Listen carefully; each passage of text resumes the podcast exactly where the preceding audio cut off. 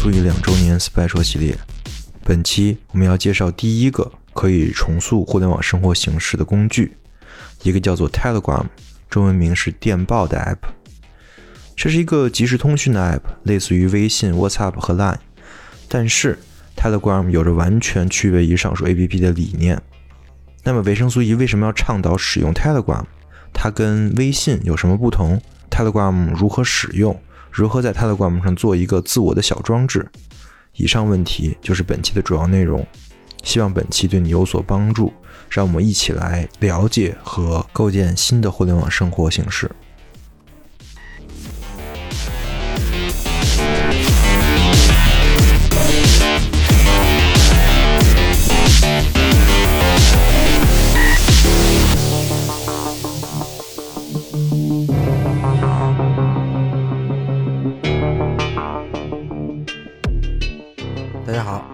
收听维生素 E 两周年 special。这一期我们来承接上一期卖的关子啊。第一个，我认为可以重构互联网生活形式的方法，就是我今天要讲的这个 app，就是 Telegram。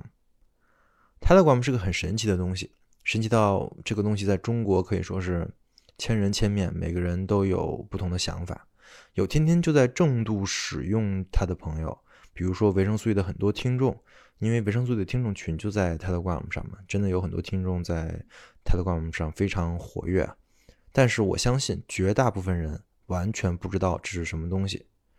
那知道的人呢，有的人很喜欢这个 APP，认为它是当前互联网形式中为数不多的可以继可以说是继承了互联网精神的一个产品。当然，也有人非常的痛恨它，认为就是这个 app。导致了很多恐怖主义的行动无法被制止，很多的犯罪行为无法被定位。就像韩国的那个什么七号房事件，就是在 Telegram 上出现的呀。因为可能是因为 Telegram 的这些特点，七号房这样的事件才会有它存在的土壤。但是你爱它也好，恨它也好，Telegram 这个 app 是以惊人的速度在发展着的。就最近的事儿啊，Telegram 的用户在前几周吧，就前两周，好像就突破了五亿。这听着好像不多呀，跟微信比差的还是有很多的。但是你要知道啊，Telegram 用户数从四亿七千万吧到五亿，它只用了两周时间。那为什么最近 Telegram 的用户增长那么快呢？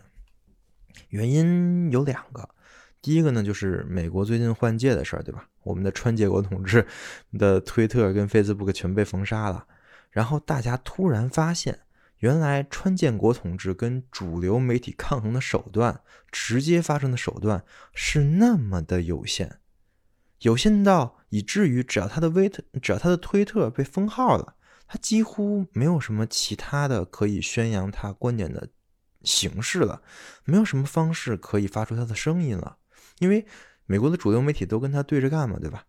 那也就是说，川普他作为美国总统，他的权力居然会因为一个互联网公司的一个动作，就极大的减少，甚至于荡然无存。哎，我们先不说这老头到底在说什么，他们他做的到底对不对啊？但是这件事情本身，想想是不是就很可怕，非常的赛格朋克，对吧？就真正有权利的，并不是总统，并不是美国总统，而是这些可以控制总统言论，可以让这些可以让总统都不能说话的大公司。于是，以加密、隐私跟平台无法控制用户言论为卖点的一很多 APP，就瞬间在下载榜上，呃，占据了榜首。就比如说，特朗普推荐用的那个叫 Bug 的。那个是个法语啊，因为英语我不知道那个词儿怎么念啊。好像那个那个软件在特朗普推荐之后，马上就被亚马逊封杀了。这件事儿也也特别的混蛋。亚马逊是一个提供云服务的公司，它居然有权限封杀使用它云服务的 App。这个事儿我在他的官方社群里也做了一些评论啊。反正我认为这个也很恐怖。不过我们这个先不讲。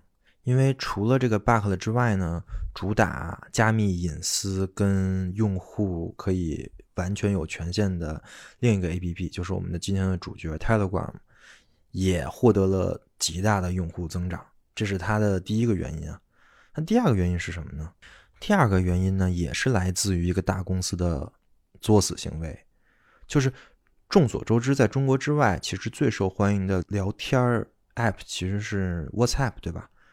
就是在最近，WhatsApp 修改了它的用户条款，这个条款中写明了它的数据会跟用户的 Facebook 数据做打通和共享。什么意思呢？就是说，如果你是一个同时使用 WhatsApp 跟 Facebook 的一个人啊。那么你 WhatsApp 上面发的那些消息，就可能会被用于给你在浏览 Facebook 的时候推更精准的广告。哎，这个。隐私条款好像在中国听上去完全不是这么回事儿，对吧？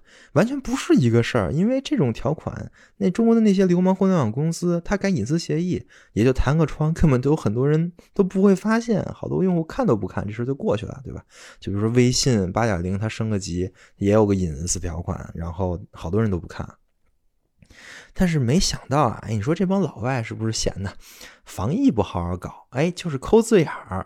这隐私协议看的可仔细呢，确实是不太好骗啊。所以就因为这个事儿啊，大批的用户发现了这个隐私协议的更新，他们大他们开始抗议，他们开始卸载 WhatsApp。那与此同时，那些主打客户隐私的、主打无广告的、主打不会收集客户数据的聊天软件，就又会有一个替代效应，对吧？那这个软件是什么呢？那又是 Telegram。所以，因为这两个原因，Telegram 用户快速增长啊。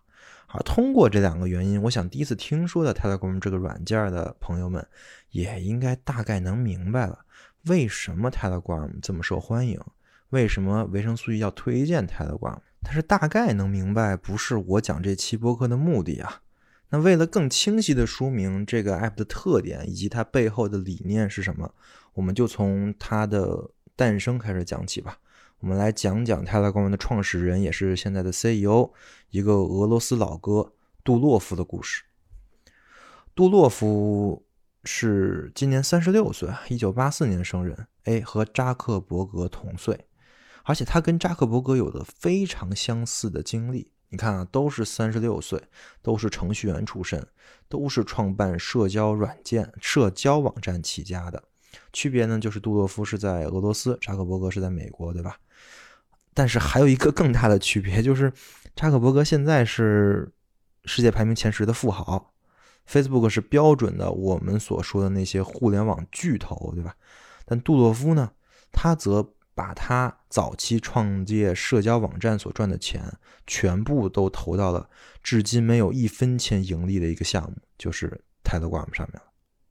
可以说，Telegram 是因为杜洛夫的慷慨无私而存在的。那自然的，Telegram 就是最体现杜洛夫个人的信念的一个，可以说是一个个人的玩具类的产品。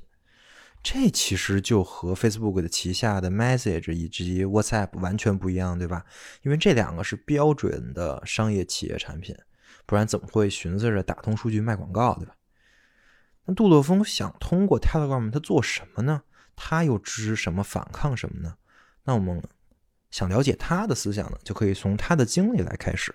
我们可以从他第一次创业做社交网站的那个时候开始说起。杜洛夫的第一次创业是二零零六年，是在他的大学毕业之后。杜洛夫在大学学的是语言学，呃，说来挺有意思的，他上的大学就是他爸是。语言学系主任的那个大学，所以相当于是标准的学二代啊。但是杜洛夫虽然有一个学语言学的系主任当爸爸，但还是 对语言学没有那么感兴趣啊。他感兴趣的还是计算机编程和创业。对了，杜洛夫有个哥哥，他是哥哥比他大四岁，是学数学的，也是一个程序员啊。但是是一个很厉害的程序员，博他哥哥在波恩大学，德国波恩大学读的博士，呃，参加过好几次奥林匹克数学竞赛和程序竞赛，都获得了奖牌，所以这就给杜洛夫自己的编程跟创业打下了坚实的基础，对吧？你想他自己要是编程不会，可以找他哥哥问；他自己要是创业不行，哎，有个程序员，对吧？毕竟很多时候不都是项目都想好了，就差一个程序员了吗？那杜洛夫就没这个烦恼了，因为他哥哥就是顶级程序员，还是最懂算法的那种。于是，二零零六年，杜洛夫就开始创业了。他从 Facebook 那里获得了灵感，就开始做一个基于俄罗斯本土的社交网站。这个网站呢叫做 VK。他哥哥自然就是这个网站的首席，也是呃兼职的一个程序员啊。你要说论技术呢，其实杜洛夫自己也很厉害，当然他哥哥更厉害了。那论商业呢，其实 Facebook 的快速增长就在眼前。谁都知道社交网络的前景很好，而社交网络最开始又肯定得是本地人来做，因为本地人最懂本地人嘛。就像当年的中国的开心网啊、人人网那段时间特别火，是类似的道理。所以这个项目，这个 VK 这个项目快速发展啊，零六年开始做的项目，零七年二月份用户就有十万人了，而到了零七年的七月份，用户就突破了一百万人，成为了俄罗斯互联网一个不可忽视的力量。那项目搞得好啊，杜洛夫也跟扎克伯扎克伯格一样一夜暴富。小哥年纪轻轻呢，就体会到了亿万富翁的滋味。当然年轻嘛，年少轻狂。小哥当时租了圣彼得堡最 fancy 的大楼做办公楼，然后没事呢就往大楼就从大楼上往下扔纸飞机。你说这不是熊孩子吗？还还不是，因为他扔的纸飞机好多人抢啊。这纸飞机是用钞票叠的。还是当时超大额的钞票。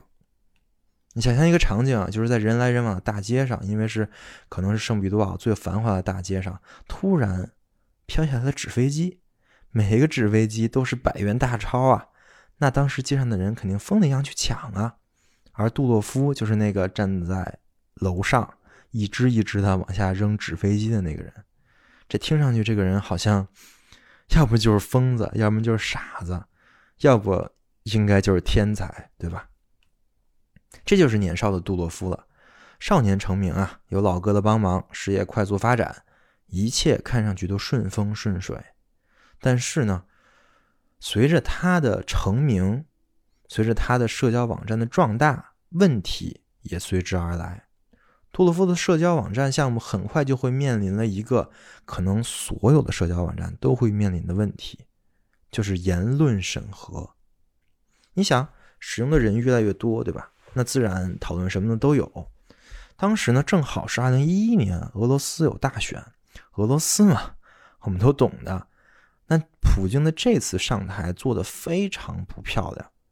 当时全国有超过一百一千多个报道啊，就报道每个地方可能会有什么大选舞弊的案例。当然，这些主流媒体也不会报道啊。那在哪报道呢？社交网站就成了传播这些信息、组织一些抗议和游行活动的重要媒介，对吧？那这时候普京可就不干了。按照我们中国的古话说，这互联网不是法外之地，对吧？于是俄罗斯负责安全的那个某有关部门就找杜洛夫了，给杜洛夫发了个邮件，要求他们整改，把所有讨论选举的帖子都给我删了。然后把反对派头目的账号你给我封了，然后把反对派头目的信息给我拿出来，对吧？哎，这在中国算是常规操作。你看，你看 贴吧、微博，天天删删帖，对吧？而且，凡是这种做这种或者社交网站生意的，一定有一个部门，真的一定有一个部门是负责跟政府打交道的。这个就不说太多了，我们还是回到杜洛夫的故事。那如果说按照常理来说呢，那杜洛夫就该乖乖认怂，对吧？当一个安静的、爱国的亿万富翁，老老实实你删帖就完事儿了。但是杜洛夫这老哥呢，哎，他不，他不但不，他还给俄罗斯国安局啊，就是那个有关部门哎，回了个邮件。邮件呢，内容就是两只狗的照片哎，这狗还挺萌的。但是我估计俄罗斯的政府官员们可能不太喜欢。哎，行，这梁子算是结下来。普军寻寻思，哎，你小子不听话是吧？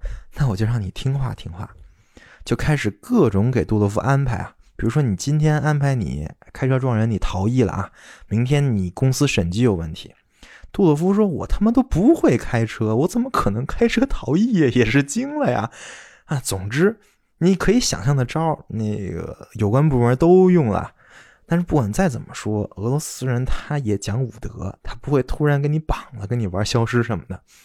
那杜洛夫，但是你说你得罪了官府，杜洛夫毕竟是经营公司的呀，那公司怎么办呢？公司被折腾的够呛。”杜洛夫自己的股份也在不断的被恶意收购，也在不断的被稀释。毕竟你是个企业家嘛，怎么怎么可能去斗得过政府呢？就算是杜洛夫这种级别的精明之辈，也很难，对吧？于是，二零一四年，由普京亲信控制的一家基金公司，以各种手段，终于买到了超过百分之五十的 VK 的股权。至此，社交网站再也不姓杜了。改姓普了，对吧？成了俄罗斯国企啊！普京长出一口气啊，说：“哎，你小杜还是太嫩了，你跟我斗，你拿什么跟我斗啊？”但是杜洛夫也不傻，他也知道自己在俄罗斯这片土地上肯定斗不过普京，不是普京的对手。那他也早就暗地里有了其他计划。在二零一三年开始，杜洛夫就开始慢慢的变卖自己的俄罗斯的资产。把他的什么房子呀、车呀、一切呀、公司啊，全都换成了现金。同时呢，又开始跟他的秃头程序员哥哥开始商量搞点新项目。二零一四年，在他得知他的公司已经大势已去的消息之后，他潇洒的在 Instagram 的上面 po 了一张终止照，然后打了个飞的，就飞到了美国。早在杜洛夫刚开始被请喝茶的时候啊，有一次他就被警察包围了。他下意识的就想给他哥哥打电话，但是突然他反应过来了，哎，我是老程序员了，我怎么没想到这事儿呢？就是这时候我打电话就是自投罗网啊，因为电话是最容易被监听的东西，他们他的每句在电话里的话都会成为呈堂证供。因为电话是未加密的传输手段，那什么方式能让他和他哥哥进行交流而不被任何人监听呢？那个时候，他突然想到，生活在这个世界上，这样的手段竟然如此的少。只要权力机构想，他的一切行为跟一切数据几乎都是透明的，就像我们现在中国一样。那怎么办呢？其实。人需要一个新型的信息传输的方式，这种方式除了发送跟接收方之外，其他的旁观者乃至这个方式的提供者都不应该，也不也没有能力去获得人相互交谈的内容，对吧？我们都应该有这样的方式，只不过。原来我们这样的方式可能是通过很原始的说话呀什么的，因为原来没有那么多摄像头，没有那么多可以录制你声音、录制你的呃影像的东西在你的周围，而现在它有了，那我们就更需要一种可以保护自己的能力，而这其实就是密码学研究的范围啊，而恰巧杜洛夫的哥哥是密码学专精的程序员，于是。一个新的即时通讯软件的项目就已经构思完成了，这就是我们今天想说的这个项目 Telegram。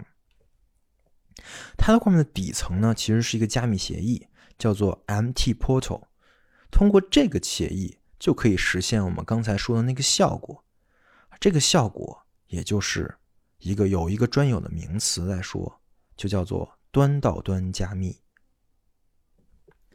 说的这个 M P M M T Portal 这个协议其实是开源的呀，我会把这个协议的所有的解释都放在 reference 里面，大家可以看啊。当然这个需要一些魔法才可以看啊，一般可能可能看不了。如果是相关专业的，比如说你也是学密码学的，你可以来找找这个漏洞啊，看看这个协议有没有什么问题。因为如果你能找到这个协议的漏洞的话，你可以写个邮件给杜洛夫。他会给你二十万美元作为奖励，但是目前还没有人能拿到这二十万。倒是有一个程序员发现了个小问题，然后反馈了。嗯，杜洛夫虽然这个问题很很小，也不影响这安全性，但是杜洛夫还是给了他十万美元作为奖励。然后杜洛夫把这个问题给修复了。这个协议早在二零一三年被他哥哥就搞出来了。在二零一四年的时候呢，在在杜洛夫去美国的时候，他带了和他一起在 VK 里面做的六个骨干的程序员一起来到了美国，然后就把这个协议，呃，以这个协议为基础搭了一整套的前端跟后端，就是 Telegram 这个软件。于是这个软软件终于从构思变成了现实。好的。杜洛夫的故事，我们先暂停一下，回到 Telegram 这个软件。我想讲到这儿，大家应该都差不多明白了这个软件是为何而生的。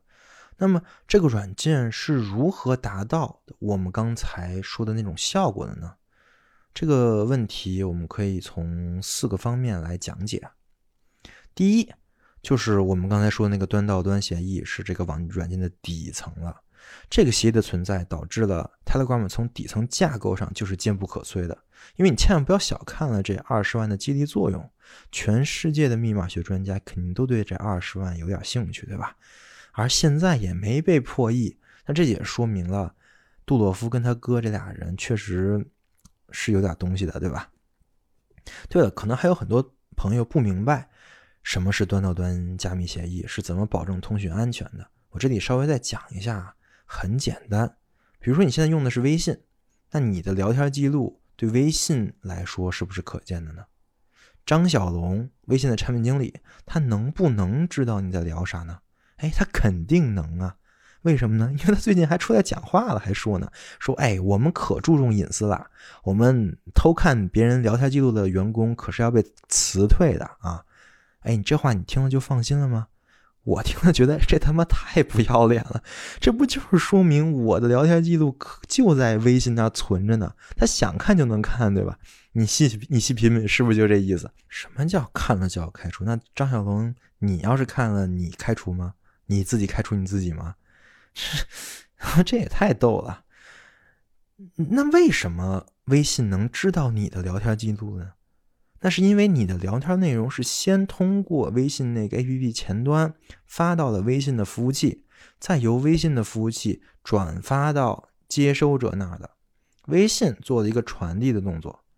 而在我而而我在上一期就是 Special 系列的第一集我就讲了呀，现在的互联网的形式是复制的逻辑，没有转移的逻辑。它做了一个传递的动作，它自然就有了。所以微信有你的聊天记录是不是很正常，对吧？那不正常的是什么呢？不正不正常是是 Telegram 没有你的聊天记录，哎，这就很奇怪了。Telegram 端到端加密为什么能保证它看不到你的聊天记录呢？其实整个链路还是一样的，还是我先发一个信息，只不过发到 Telegram 的服务器，再由服务器转发给那个人，对吧？但是有一个特别大的区别在哪儿？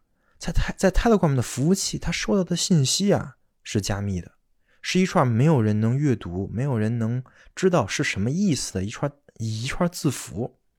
而解这串字符的密钥呢，Telegram 服务器上是没有的，只有接收者有。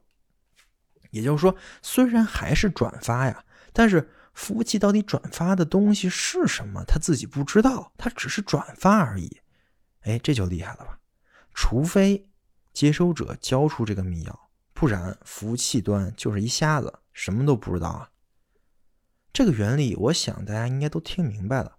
Telegram 跟微信最主要的区别也就在这儿，在 Telegram 上，你的聊天记录是完全隐私私密的，只属于你跟发送者的。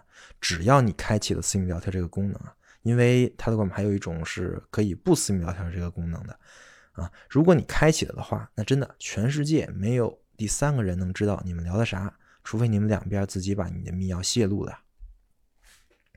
好的，这就是第一点，Telegram 能保证，嗯，呃，保护隐私的一点，就是端到端加密。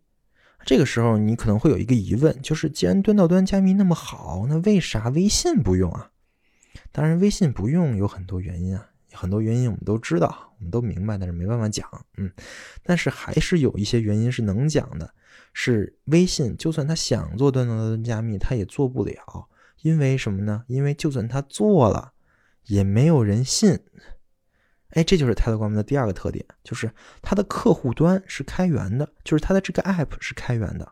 我们可以在 GitHub 上面下到 Telegram 客户端的源代码，而这一点就保证了它它 Telegram 的隐私承诺是可靠的。啊，为什么呢？就比如说 Facebook 旗下的那个 WhatsApp，对吧？他也说他用到了端到端加密，这点我可以在那个 WhatsApp 的那个呃问题文档里可以看到啊。他说：“哎呀，我们用了端到端加加密，这个我也放到 reference 里，大大家可以看一看。”那为啥维生素 E 不推荐用 WhatsApp 呢？太简单了，因为它不开源啊，它不开源，我哪知道他是不是用了这技术？就是它可以做到这个技术，但是它可以。不用做到这个技术，因为它不开源，我们没有人知道啊，对吧？或者说，他直接他他确实用这个这个技术，但是他把用户的密钥他也存了，这样虽然也加密了，但他也能解密，那不是也没有意义吗？就是只要它不是一个开源开源软件，我们看不到它到底是怎么运作的，那他的一切承诺也都是只是基于这个公司的商业信用。那如果他有了更大的利益，或者更大的威胁的话，你很想很难想象一个商业信用在那种情况下会守住承诺，对吧？不说别的，你觉得像微博这样的软件有个后门正不正常？那微信也一样啊，只要它是一个商业公司出的闭源的软件，我们怎么都不能确认你的隐私是没有被收集跟泄露的。而开源则是现在能想到的唯一保障。因为如果你能看到每一个模块都是如何运行的，世界上的每一个人都能看到这些模块是如何运行的，这个软件是如何加解密的，如何跟服务器端做进信息交互的，那么我们假设这个软件有问题，那很快就会被人发现，对吧？而杜罗夫自己也是这么说的呀，他说：“Telegram 所有的事情都在代码里，我不需要证明它有多安全，你可以自己去看它到底有多安全。”这就是开源的好处啊。当然，开源的好处还有另外一个，就是 Telegram 的客户端是可以随意被定制的，因为它开源了嘛。那我们也可以仿着它的东西，我们来做嘛，我们来加点我们自己想要的功能。所以现在市面上有非常多的 Telegram 的客户端啊，什么 Telegram X 啊，Telegram 中文版啊，这都是得益于客户端开源，大家可以随意 copy 代码。当然，这点也需要注意啊，有很多人就打起了一个主意。在他们自己做的一个客户端里面放一些恶意代码什么的，或者直接搞一个氪金版，哎，这我见过，特别有意思。本来你看 Telegram 是免费的，然后呢，他搞了一个什么怎么怎么怎么样收费，说要聊天就收费啊，怎么着，真的还挺厉害的啊。但是其实，嗯，只要注意一下就行了。注意的方式呢也很简单，就是在可信的渠道下载这个客户端就行了。比如说呢。你可以想用一个三方客户客户客户端的话，你可以直接在苹果的市场 Google Play，或者说在 GitHub 上去看一看有没有这个项目，看看有没有源代码。如果是这样的话，基本不会有什么问题啊。所以 Telegram 第二个特点就是开源，这个我们讲完了。但还得注意一下，我们说的是客户端的开源，不是服务器端的开源。呃，因为任何的软件都是只要只要是有信息交互的软件，它就会分为客户端跟服务器端嘛。啊，服务器端就在 Telegram 自己那边有个主机，它负责收你的客户信息嘛。服务器那端开，Telegram 是没有开源的。呃，这个东西其实也很好理解。如果它服务器端也开源了，那其实谁自己都可以建一个自己的 Telegram，对吧？你只要你有一个服务器，你把那个开源代码你往上一布，那好，那 Telegram 就可以。变成你自己的私有软件了。那如果是客户端开源呢，那大家还都只能是用这个 Telegram，对吧？所以我认为，其实客户端开源就够了，服务器呃服务器端也开源，那就有点乱了。好的，说完第二个特点，开源呢，还有第三个特点，也是跟隐私相关的，就是 Telegram 的服务器端的架构是分布式的，是什么意思呢？我还是拿微信举例子啊，微信的服务器都在中国。如果说中国政府想要查一个人的聊微信聊天记录，就算微信他不想，他也是没有办法反抗的。当然，他现在不但不反抗，还积极帮忙啊。我是说，就算他想反抗，防着他防不了。为什么呢？因为你在中国嘛，然后，呃，你的机房在中国，嗯，那比如说国安的人进去拷贝数据，那警察要拷贝你怎么办呢？你没有办法，你肯定得配合，对吧？但是 Telegram 是不一样的，为什么呢？因为它的服务器是分布的，它的服务器遍布全球，而且是全加密的。这什么意思呢？就比如说啊，它在美国有个服务器，它被美国政府查了，说美国政府说我要某个人的信息，但是它其他的服务器不在美国，就是它在美国的数据，美国政府可以拷走，可以拷走，但是拷走了没有用，因为它的数据是分布式储存的，只有拿到了所有服务器的权限。它的数据才能完整，才能被解读。那其他的数据可能在俄罗斯的机房，它可能在印度，对吧？那美国政府想拿到怎么办呢？他就得找俄罗斯政府，得找印度政府帮忙，说：“哎，你们帮帮我去找 Telegram 机房去考一下。”那那些政府会配合吗？嗯，那俄俄罗斯会配合吗？对吧？那你可能会问啊，那不是都端到端加密吗？那服务器本来也看不到数据啊。啊，因为其实 Telegram 它除了端到端加密这一个功能之外，它还有很多其他的功能，比如说什么群组啊，比如说什么频道啊，就是类似于微信群跟公众号这些功能。这些功能其实没有什么加密啊，嗯，维生素里就就有频道，这个我们后面说啊。呃，没有加密的意思就是服务器端其实能看到这些东西的明文的，那这些东西就应该随便被别人拿走吗？当然也不应该，对吧？那怎么保证呢？它 Telegram 用分布式的这个数据存储的架构来保证了这一点，来保证了这基本上也是不可能的。Telegram 最近的隐私协议呢是这么写的啊：除非政府有充分的证据证明某个人是恐怖分子，不然 Telegram 不会提供任何个人的信息。而这个。分散于各个国家的数据库，这个架构就是这个承诺的强力保障。好的，第三点我们也说完了。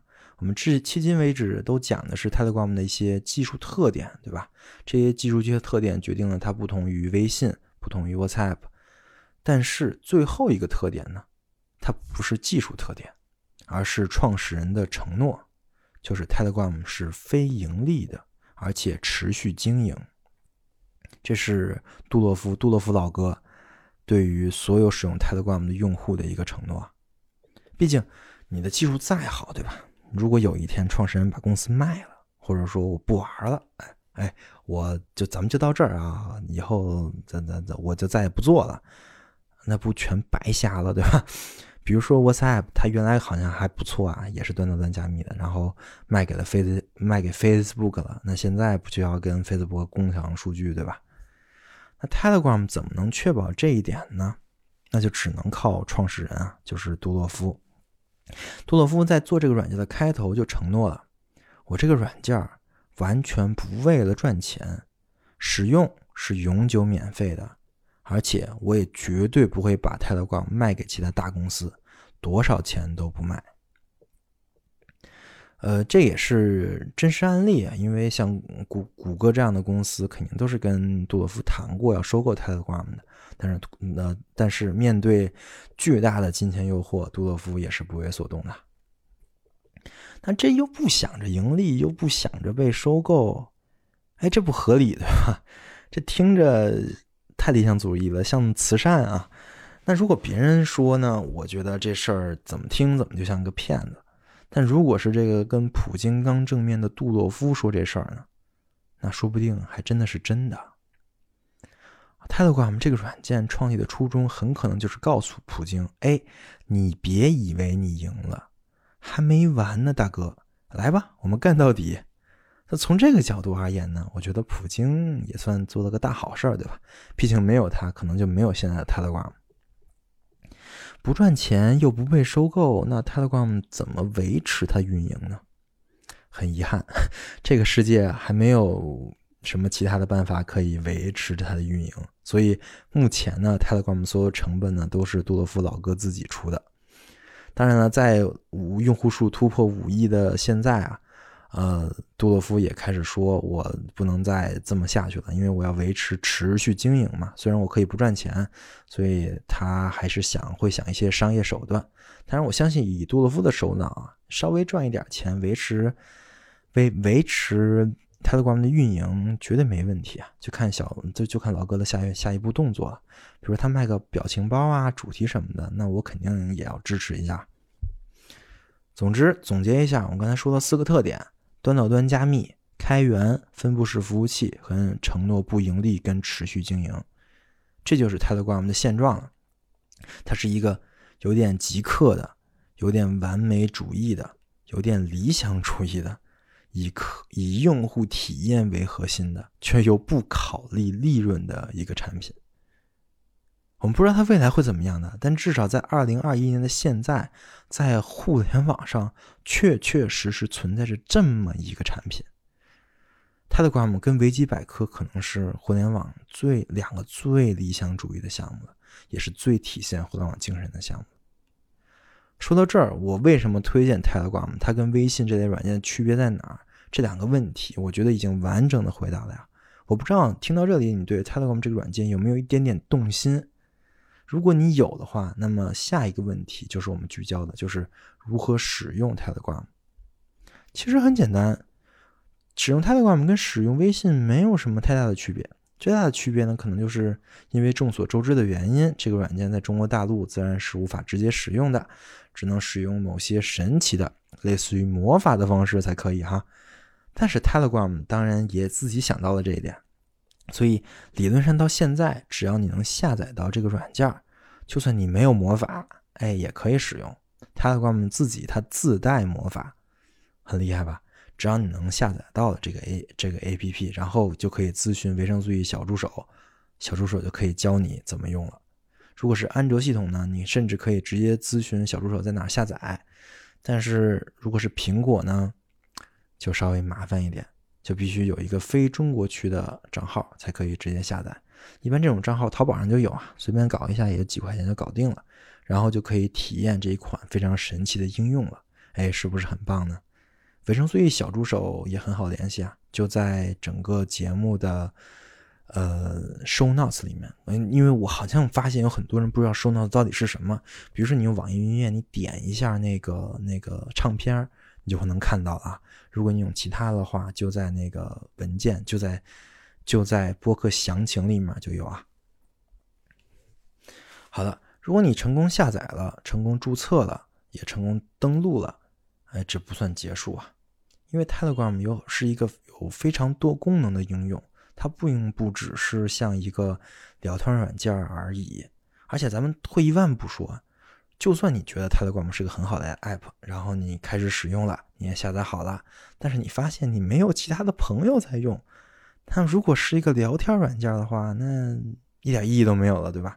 这是为啥微信它粘度高啊？虽然它很烂，为什么它粘度高呢？是因为它现在有你所有的朋友关系，它决定了你的社交，你和别人的交往方式，从而。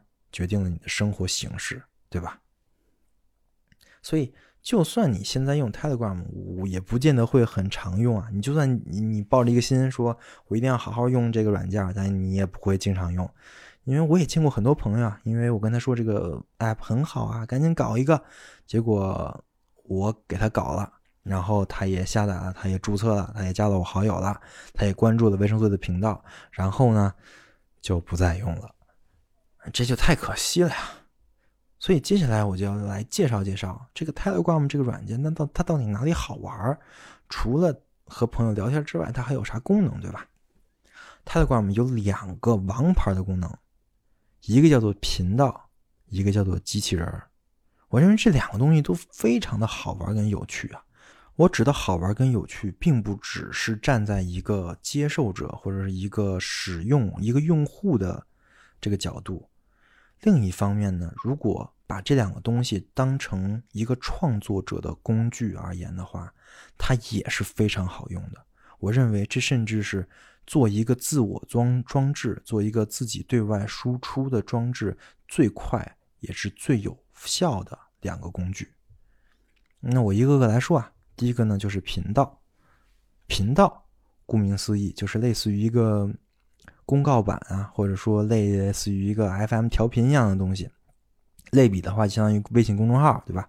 但是跟微信公众号有特别多的区别，我也一点一点说啊。第一点区别就是，这个频道的注册是完全不需要任何的资质审核的，也就是说，任何人都可以以任何形式建立一个频道。当然，呃，Telegram 没有任何的审核，建立了就立刻出现啊，马上就可以发东西了。你发的什么东西呢？都可以在随时修改啊、删除啊，也可以随时消掉这个频道。这其实是跟 Telegram 的聊天的逻辑是一样的。这个其实非常好用啊，因为我之前经常打错字，然后如果你发到 Telegram 里面之后呢，你可以看到错了，你可以不是删掉重发还是怎么着，你可以马上改掉。然后只要你改了之后，所有转发这一条的内容呢，也都会同步更新。这是一个非常厉害的功能，这就跟微信公众号发布、跟微博发布完全不一样。我听说啊，现在我有做运营的朋友说，现在发公众号、发微博都是学问，什么一周只能推一次啊，不能瞎改呀，而且最大的问题就是总审核不通过，说有敏感词，什么都试了，看着一点都不敏感，但是有敏感词，啊，这些问题在 Telegram 上自然是完全不会出现的，所以这其实是。很多创作者梦寐以求的一个环境，这是第一点区别。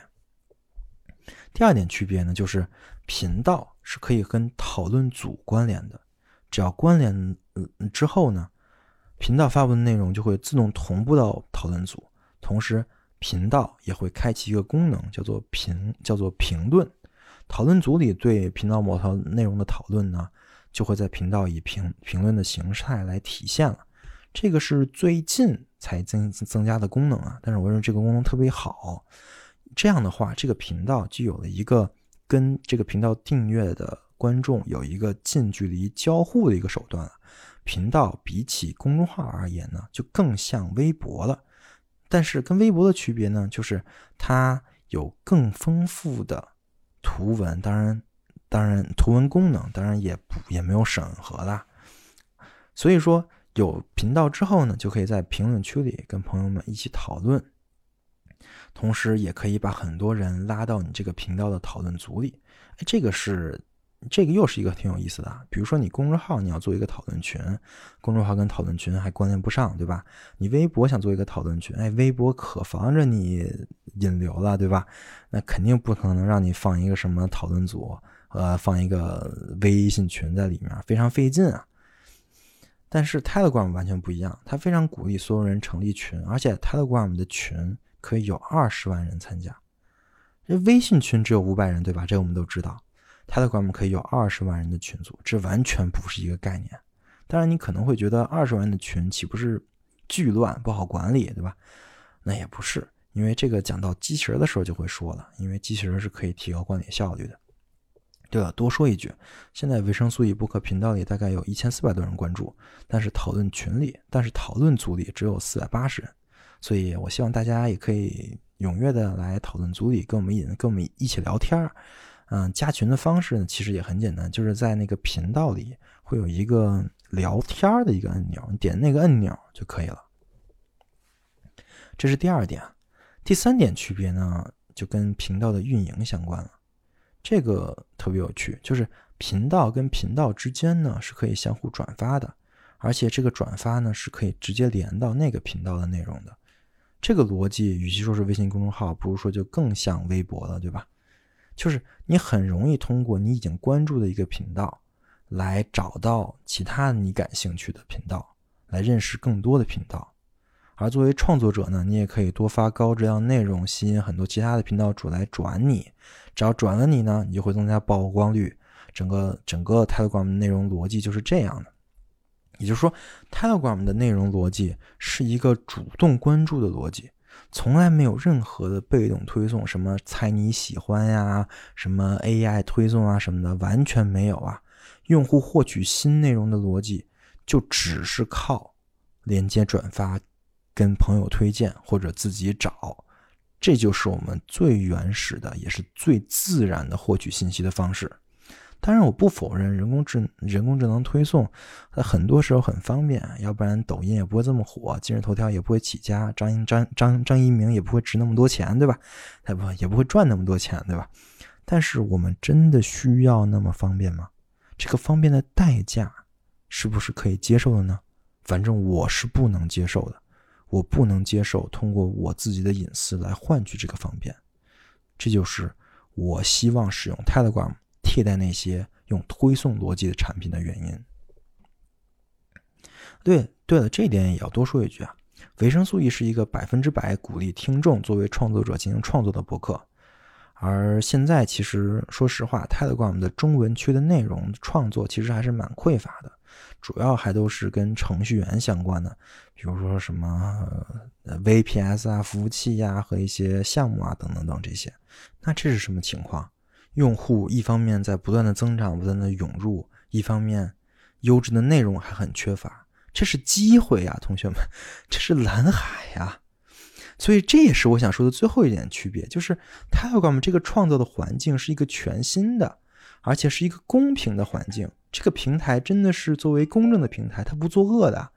所以说，这种环境，用户还在高速增长，不断涌涌入，跟现在的这个微信公众号已经卷到不同样子的这种被平台逐步榨光的状态是完全不一样的。Telegram 的频道内容创作是一个巨大的蓝海，而且随着平台一起成长，永远比等平台成熟了再去抢现有的用户的注意力要简单的多呀。所以，我真的认为 Telegram 频道很适合内容创作者加入开展创作。而维生素 E 呢，作为一个先行者，我们现在已经有一些关注了嘛，我也会为。各位听众不遗余力的推荐优质的频道的内容，啊，所以说我先我我在这一期的 reference 里会列一个 list 啊，呃，会里面里面是我现在已经收集到的维生素 E 听众或者说朋友们做的很多的频道，有很多频道非常有意思啊，大概现在已经有十来个了，有推送什么古典音乐的，有分享电影的，有分享播客的。有分享呃讲座信息的，对吧？对了，多说一句啊，因为 Telegram 上面，因为我们刚才说的那个分布式的架构啊，所以这个 App 在某种程度上也是盗版天堂，就是在上面有很多可以看的、可以直接看的影影视啊、影音的内容。呃，可能会有一些版权问题，但是你不得不说，它确实非常方便，对吧？嗯，其中有一个频道我特别喜欢，就是小就是饭店小李老师不是在做一个 FF 三零的讲电影的节目嘛，对吧？里面所有讲过的电影都在那个频道里面，它是直接放了，然后在里面就可以直接看啊。然后这个这个频道就叫做 Flip Radio FF 三零，他们还有讨论组，还可以讨论电影的观感的，真的还挺有意思的。同时，Telegram 也有很多普及 Telegram 使用知识的频道。这个我特地讲一个，叫做“停说”。这个频道主呢，也关注了维生素 E 的频道。他的频道可能是有一个全网最全的 Telegram 使用指南。这个指南我也会放在 Reference 里面，真的还做的非常的全面完善啊。所以，如果说建议。如果说打算使用 Telegram 的朋友们，可以先看一下那个指南，会有很多你意想不到的小功能在里面。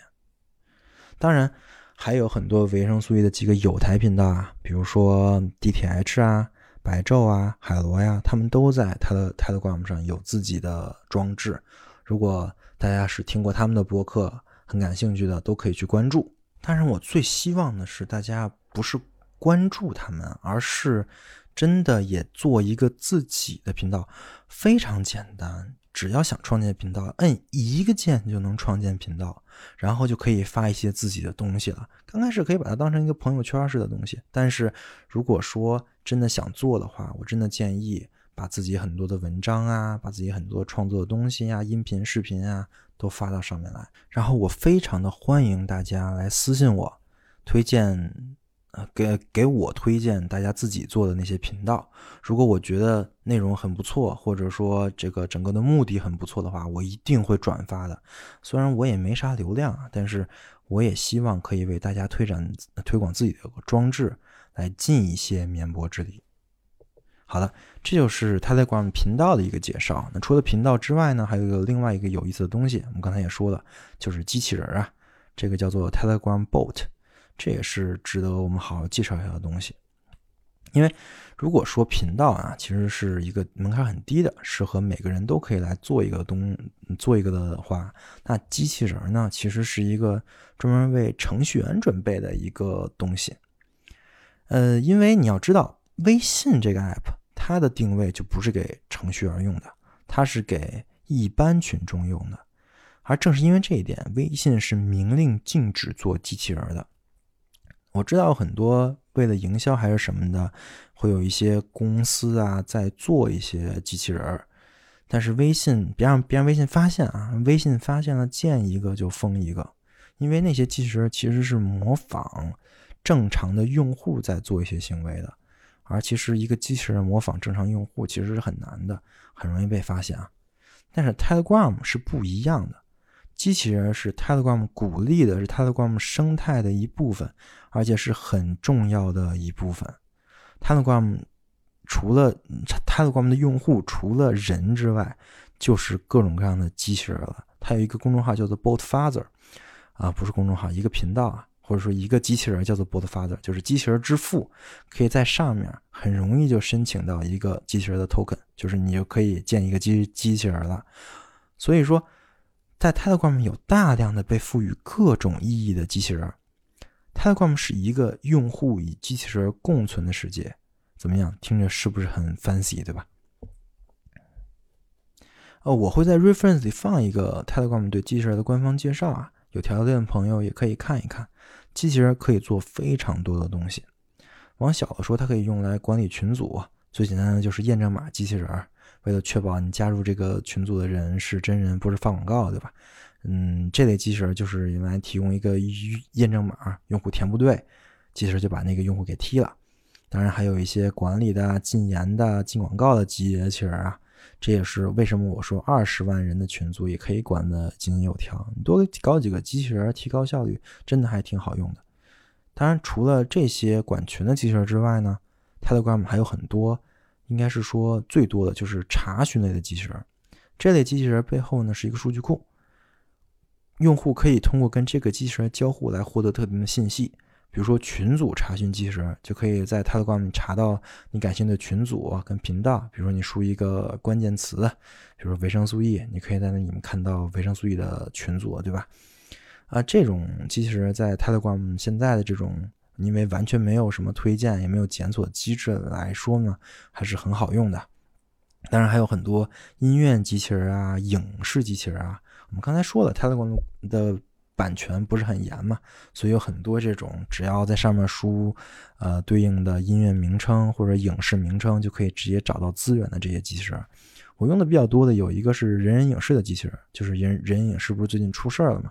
但是里面所有的资源都可以通过那个机机器人的关键字检索，直接就可以看到，可以下载到。里面有所有人人影视聚聚集资源，非常好用。还有一个呢，就是电子书机器人，这个也很方便。我想看的书里面基本都有啊，只要我输关键词，马上可以下载到 PDF。所以说，机器人是 Telegram 生态里一个非常有意思的东西。但同时，这个东西也很适合做出一个小装置。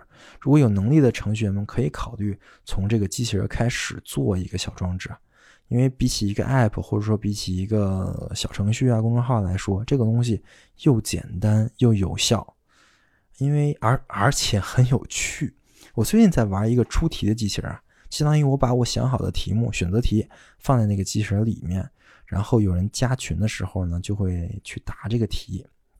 这样的话，我就可以很有效的筛选哪些人是维生素 E 的听众，哪些人不是，因为我把很多我维生素 E 博客里面讲过的东西，我放到题里面就可以了，对吧？嗯，还挺好玩的。嗯，这个机器人确实还挺有意思的，答题的时候很有快感啊。像那个 DTH 的 Allen 同学，好像还玩上瘾了，玩一下玩了好几天，还催我天天要更新题库，对吧？总之，那个有一有一个群专门是玩这个这个机器人的，群里面的人都是做题家呀。总之，这些推荐的机器人，我还会我还是会放在 Reference 里面，大家有兴趣的话，就可以来跟机器人对话。来跟机器人一起玩一玩。好的，这就是两个我认为 Telegram 非常独特的亮点。说到 Telegram 很多优点呢，那我们来，那我们也来直视那些 Telegram 最令人诟病的地方。首先，Telegram 没有默认的中文，对吧？这相当于只要你下载好了这个软件，你的界面肯定就是英文的。但是这个很简单搞定啊，因为我们之前说了嘛它的，Telegram 的客户端是开源的，开源意味着很多东西都能改，而语言包呢，就是那个最简单、最基础能改的东西。Telegram 群里有个大佬，他做了一个非常完善的语言包，叫做“聪聪大佬”。啊，只要点击一下，你的 Telegram 马上就变成中文的了。啊，这个我也会放在 reference 里面，有需求的同么有需求的朋友们可以直接用啊。嗯，如果不会用的同同学呢，也可以咨询维生素 E 小助手。另外就是，如果你关注了很多频道的话，你的聊天界面可能会很乱，因为你想有很多频道都会给你推送消息，很多频道很话痨，对吧？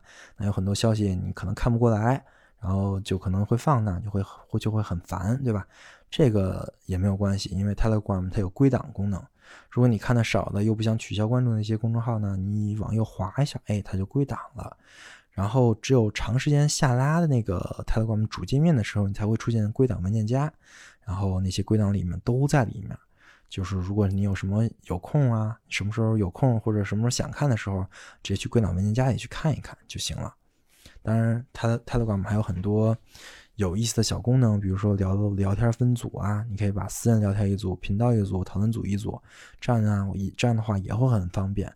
呃，就是这样的话也可以管理好你的时间线，不会看到很多东西非常乱。因为如果你刚开始使 Telegram 的话，很容易是这样的，你会看到很多的聊天组，很多的聊天记录，你会很烦。如果把它都管理好的话，那其实这些事情也会解决。这些小技巧，我们刚才推荐那个停说的那个频道里面和那个 PDF 里面是都有的。这些其实都是用户体验问题啊。其实用户体验问题在 Telegram 上面都不是问题。你相信我，Telegram 只要你用的，只要你会用，只有比微信用户体验好得多。如果你觉得你不好用，肯定是你没用对。你把你觉得不好用的问题去搜一搜，一定会有解决方案的。这是用户体验的问题都好解决。那另外一位问题呢，其实就蛮麻烦，就是内容的问题。因为 Telegram 它是注重隐私跟安全的，所以很多黑色产业、灰色产业，甚至是恐怖组织都在用 Telegram 进行交互。包括获客呀、用户招募啊、成员招募啊、交易啊什么的，Telegram 里有很多很多这样的群组。但是，一方面是觉是是是是因为大家都知道这东西是好的，对吧？这这这 Telegram 非常好用，所以大家才会在这才会才会用这个软件来做这些事情。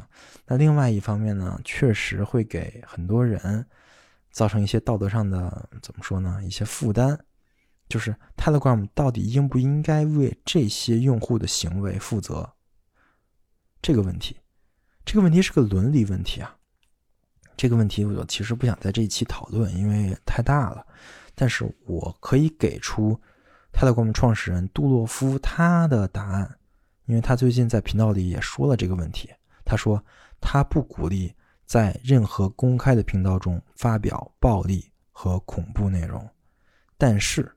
他捍卫私下安全加密交谈的权利，任何人都有和其他人私下交谈、不被窃听的权利，所以他会关闭那些公开发布恐怖、暴力、公开去煽动很多暴力行为的频道，但是他完全不会涉及端到端加密的交谈。当然，他也没办法涉及啊，因为他已经证明了，他已经证明了他自己看不到那些信息。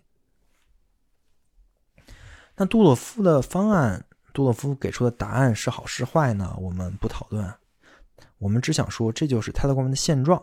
确实，Telegram 上有很多恐怖分子，有黑色产业，有色情内容。但是，不是说你使用了 Telegram，你就会接触到这些。相反，Telegram 就是这么一个平台，就是你接触的内容都是你主动选择的，对吧？这就是互联网的早期逻辑了。当然，我们都知道。互联网不是法外之地啊！如果我们知道这一点，我们都知道法律只是最低级的约束，任何地方都会有比法律更高的律令是需要遵守的。Telegram 也不一，呃，也也不例外啊。所以我不认为 Telegram 是一个需要被有色眼镜看待的软件，它只是这个世界的反应而已。相反，它可能是我们当前互联网解决我们互联网困境的为数不多的方法，是一个真正可以直接改变我们互联网生活方式的工具。好了，讲到这里，我就不再介绍 Telegram 这个软件了，因为真的比较多，有很多的东西可以说，说也说不完。嗯，我们来继续讲 CEO 杜洛夫的故事吧。Telegram 这个软件自诞生以来，从未停止过快速增长啊。刚才我们已经说了，它的用户增长的速度非常惊人，惊人到 Facebook 跟 Google 甚至专门成立了一些 team 来干嘛呢？就来研究为什么 Telegram 增长能那么快。而这个举动就被杜洛夫嘲笑了。他说：“哎，你们雇了这么多人来研究这个东西，我现在就可以告诉你答案。答案非常简单，就是以用户为中心，注意用户的隐私跟信息安全，以这些作为我做软件的使命。到了二零一八年的时候，甚至是俄罗斯的官员，他们。”都为了不被监听而使用 Telegram 进行通讯，这成了俄罗斯官场的一个默认的准则。就是如果你想不你你想发消息不被人知道，好的，请使用 Telegram。于是普京也终于感受到了来自杜洛夫的压力了，对吧？他下令，他在二零一八年的时候下令，让 Telegram 在俄罗斯全境下架。在 Telegram 下架之后，俄罗斯。主要的大城市爆发了示威游行，人们带着一架架的纸飞机参与了游行，并将纸飞机向着俄罗斯有关部门的大楼进行了投掷。纸飞机像是杜洛夫年少时用纸钞做成的那样的纸飞机，但更像是 Telegram 这个 app 的 logo 的纸飞机。在2020年，俄罗斯终于解禁了 Telegram。而杜洛夫的故事还未完待续。最后，我以杜洛夫在近期自己的 Telegram 频道里发的文章作为本期播客的结尾。文章的翻译来自于海螺电台的主播芒果。消费与创造，大公司喜欢通过营销来欺骗我们，让我们天真的以为只要买更多他们的产品。人生中遇到的那些问题，就能迎刃而解。而真正的解决方案，往往恰恰相反：少消费。在大多数情况下，我们的问题是先由过度消费引起的。举个例子，你的体重有点超标了，但是不知怎么，某一天发现身边到处都是办健身卡的或者推销的。满眼都是代餐、蛋白粉、健康零食的广告轰炸，但减肥的关键是少吃，而不是新鞋和蛋白粉，也不存在什么临时的健康版替代。再比如，如果你有头痛和压力的困扰，你会发现某宝们开始纷纷给你推销头痛药、抗抑郁药。朋友圈的费德流里开始出现了心理咨询的公众号，但是想要真正减少压力，你应该开始好好睡觉和多走路，而不是消费娱乐产品。大半夜的刷社交媒体，停也停不下来。药片的设计从来就不是一个永久的解决方案，时间稍微拉长一点，它就开始失效，还会带来副作用。慢慢的，你就发现自己需要更多、更多、更多的药片跟 Know Yourself 了。一旦你踏上无休止的消费之路，马上就会陷入一个早就设计好让你痛苦、让企业快乐的陷阱里。通过进化，大自然让我们具备了高效应对资源不足的能力。但它从未让我们为现在相对丰富的生活做好准备。今天，死于肥胖的人比死于饥饿的人更多；因信息过载而焦虑的人比缺乏新闻的人更多。人类的 DNA，我们的硬件已经过时了。大约在一万到两万年前，它就停止了进化。当时我们还生活在小型狩猎采集社区中，那时候每一口甜食跟每一条信息都很有价值。我们现在生活在特大城市里，周围有大量廉价的糖，但是我们的 DNA 并不知道这一点。我们的身体仍在积累多余的脂肪，为永远不会到来的饥饿、严寒的冬天做准备。我们的大脑。紧紧抓住每一条令人不安的新闻，以为能够应对那些永远不会到来的威胁。我们的经济体系强调 GDP 的增长跟企业利润的最大化，政府和企业都鼓励人们多消费。美国在这个二十世纪经济增长中表现突出的国家，也是世界上肥胖最肥胖的发达国家，这不是巧合。它市场驱动型社会变得太有效率了。这种制度不仅对人类有害，从长远而看也是不可持续的。与企业的胃口不同，我们地球的资源是有限的。我们非常高效的制造和销售着自己并不真正需要的东西，但买单的却是地球。我们的身体仍然希望我们生活在一万到两万年前的原始环境中，绿色的森林，干净的湖泊。当我们为了永恒的追求经济增长而不断的破坏我们自己的栖息地时，因污染而导致疾病的数量也在不断增加。我运气很好，在很年轻的时候就体会到了富有。我在二十二岁的时候，银行账户上就已经有一百万美金了；到二十五岁的时候，几千万；到二十八岁的时候，上亿。但这些从来都不是让我快乐的原因。其实，我真正的幸运在于，很早就意识到，真正有价值的职业是去创造，而不是消费。所以我一直都没有去买游艇。买飞机、配置房产，而是专注在我最喜欢的事情上，创建一个能够给人类带来价值的社交平台。我把我自己大部分资金都花在了做 Telegram 上，很希望能够让所有人都享受到这接近完美的免费服务。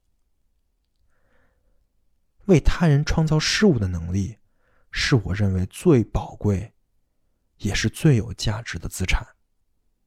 而我之所以在做自己喜欢的事情的过程中碰巧发了财，其中一个原因正在于，金钱对我来说从来不是一个目标。我还是学生的时候，就喜欢捣鼓着做游戏、做网站。那时候人们都觉得这些是书呆子才会做的事情。前途光明的学生都去从事法律行业，或者去分析商业案例了。但我一直以来对别人如何定义成功都不关心。对我来说，能够花时间创造自己喜欢的东西，就是成功。我从来没有后悔过不去买有钱人热衷的那些可以用来定义身份和阶级的东西。我唯一的遗憾。是没有更多的时间去创造东西。我们生活在一个人类创造力无限可能的时代，人们可以发明机器人、编辑基因、设计虚拟世界，有太多令人兴奋的未知领域可以探索。我相信所有人能够发现为他人创造东西的乐趣。希望有一天，作为一个物种。我们能够摆脱永无止境的自我毁灭之路，转而走上为自己和周围的人创造更美好世界的充实之旅。帕维尔·杜洛夫，二零二零年十二月四日。